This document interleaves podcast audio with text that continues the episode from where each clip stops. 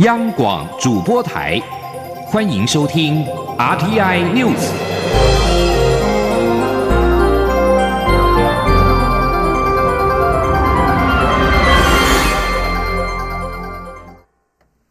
各位好，我是主播王玉伟，欢迎收听这节央广主播台提供给您的 RTI News 新闻。首先带您关注，蔡英文总统今天出席郑南荣殉道三十周年纪念会，总统表示。近期出现疑似收购脸书粉丝专业的事件，显示假讯息正在对台湾的民主自由带来严峻挑战。蔡总统进一步表示，他无法接受外部假讯息利用台湾的言论自由来侵害自由。总统除了强调会坚持立场之外，也呼吁社会共同以勇气来守护台湾的民主自由。前天记者肖兆平的采访报道。创办《自由时代周刊》的党外人士郑南荣，因为在刊登台湾共和国新宪法草案后，隔年就收到涉嫌叛乱的法案传票。由于郑南荣认为台独主张也应是宪法保障人民言论自由的一部分，在坚持言论自由理念下，一九八九年四月七号以自焚手段面对军警的强行拘提。针对这段过去，郑南荣基金会循例都会举办殉道周年纪念会，一路走来，迄今届满三十年。蔡英文总统七号也应邀出席活动。蔡总统表示，言论自由并不抽象，也不遥远，而是真实的存在生活当中。政府为了达到自由理想，促转会、二二八基金会以及国家人权博物馆都持续为转型正义、为历史真相努力。这就是纪念郑南荣最好的方式。不过，总统也提醒，假讯息不仅正挑战我们所珍惜的民主自由价值，言论自由的边界也被侵蚀。总统更强调，假讯息正给台湾民主自由带来严峻挑战。而总统引用罗伯奔尼撒战记，呼吁社会要以勇气捍卫民主自由。总统说：“自由的秘密是勇气。”这是。罗伯·本尼萨战记里面的一句话，也是德国的总理梅克尔在面对恐怖主义的威胁的时候曾经引述的一句话。对当前的台湾来说，来自外部的假讯息作战，也正如欧洲面对恐怖主义的挑战。自由从来就不是理所当然，它可能遭受威胁，更有可能倒退。所以。必要的时候，我们必须要挺身而出，勇敢地捍卫自由。利用台湾的言论自由侵蚀我们所拥有的自由，这种事情我没有办法接受。我也相信台湾人民也都不能接受。我做总统会坚持立场，为民主奋斗，蔡总统表示。捍卫台湾民主，确保言论自由与转型正义都可以持续走在正确的道路上，这就是当代不分世代、性别、族群的共同责任。总统勉励传承郑南荣的精神，一起守护台湾最重要的价值。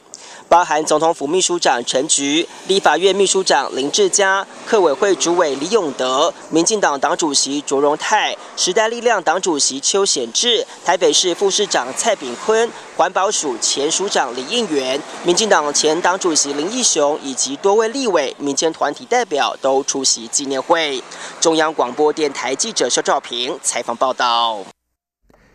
民进党中央表示，今天不仅是郑南荣先生的殉道纪念日，同时也是台湾大学校园白色恐怖四六事件七十周年。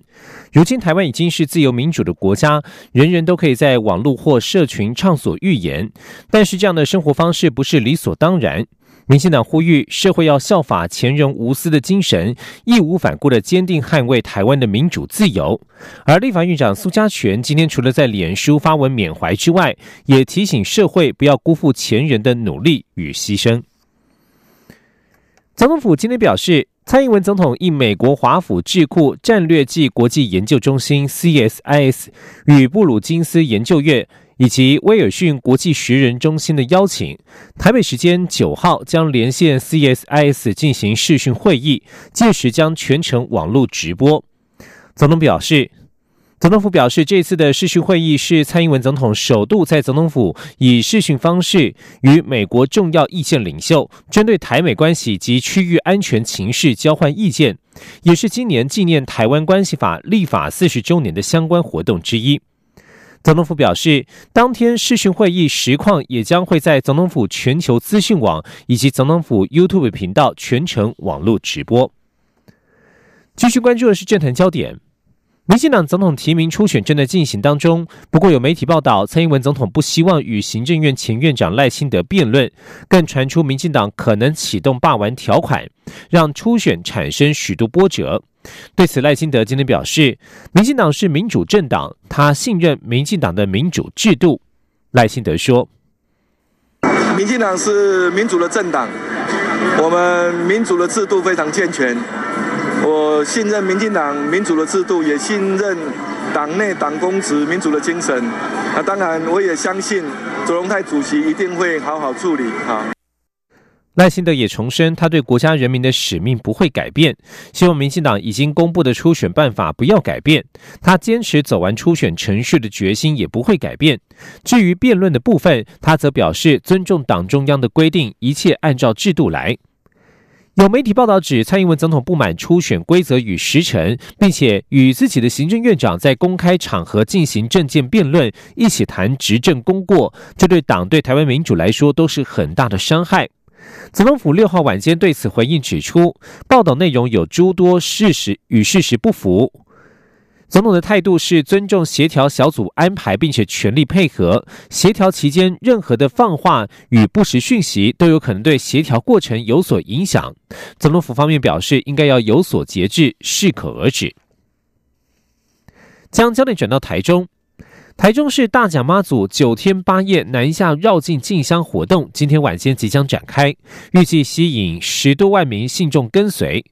明年适逢总统大选，有多位政治人物也都到场参与，让今年的竞相活动增添许多政治味。绕境活动按既定程序、地点及时间进行，预计将有十万多名信徒跟随徒步往返。由于明年适逢总统大选，今年的进香活动包括了蔡英文总统、立法院长苏家全、内政部长徐国勇、台北市长柯文哲、台中市长卢秀燕、高雄市长韩国瑜、前立法院长王金平、前行政院长赖清德、前新北市长朱立伦以及国民党主席吴敦义等人，从中午开始陆续到场参拜。大甲妈祖将依序驻驾彰化市南窑宫、西罗镇福兴宫、新港乡奉天宫，十一号在奉天宫举行祝寿典礼，之后回銮福兴宫、北斗镇殿安宫以及彰化市的天后宫、清水区朝兴宫，在十六号回銮安坐大甲镇澜宫。继续关注的是财经焦点，美中第九轮贸易谈判在美东时间五号结束。综合外电报道，美国贸易代表署在谈判结束之后发表声明说，还有许多工作要做。双方部长级、副部长级官员以及代表团成员将会继续接触。不过，中国官媒新华社六号晚间报道，双方已经就技术转让、知识产权保护、非关税措施、服务业、农业贸易平衡实施机制等协议文本取得新的进展。而路透社这次报道。白宫首席经济顾问科德洛稍早表示，美方在诸多方面有所进展，像是落实机制、剽窃智慧财产权、强制技术转移、所有权、网络空间和大宗商品等等。不过，不得操纵汇率的协议、确保中国兑现承诺的落实机制，以及美国对价值两千五百亿美元商品加征关税的状态等议题，现在还有待解决。目前美洲贸易战的谈判气氛趋于乐观，市场也一片看好，股市呈现欣欣向荣。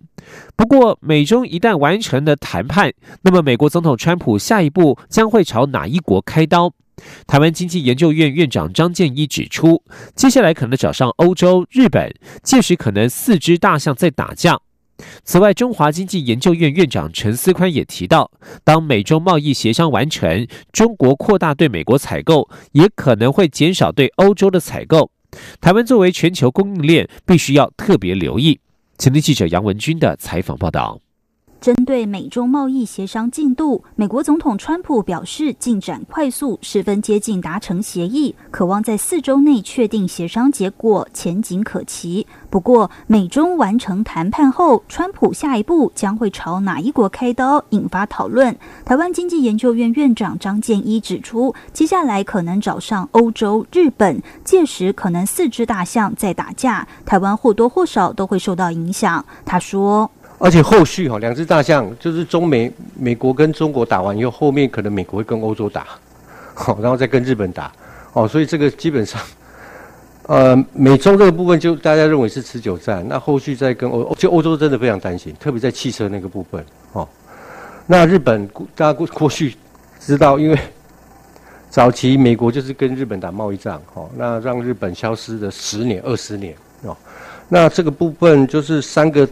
等于四大经济体在互打，那到底对全世界的经济影响？当然，其实因为台湾是小型开放经济体，或多或少一定会受到影响。此外，当美中贸易谈判定案，预料将要求中国扩大对美国产品购买，缩减贸易逆差，对台湾是否造成冲击？中华经济研究院院长陈思宽则认为，尽管短期内对台湾影响不大，但若中国扩大对美国采购，可能就会减少对欧洲采购。台湾作为全球供应链，需特别留意。他说：“那其实我们也要想想看，哦，对台商可能是没有没有太大的影响，可是他。”它中国增加采购，他如果他自己没有成长的话，那他势必要减少对于其他国家的采购的数量，对不对？那会影响哪哪里呢？可能是欧洲，可能是其他的国家。哦，那目前看起来对我们当然是没有影响，可是长期看起来的话，那如果这些国家因为好这个采购的减少而产生什么样子负面的状况的话，那其实呃也是我们必须呃也要留意观察。台经院景气预测中心副主任邱达生也指出，目前已知中国会扩大对美国采购的项目为农产品、能源、工业产品，跟台湾相关性不高，出口替代有限，但将会冲击欧盟、日本及南韩。中央广播电台记者杨文君台北采访报道。